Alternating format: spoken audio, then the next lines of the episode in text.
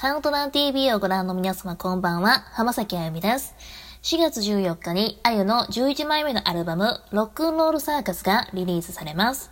今回のアルバムはですね、あの、初めてロンドンでレコーディングをしまして、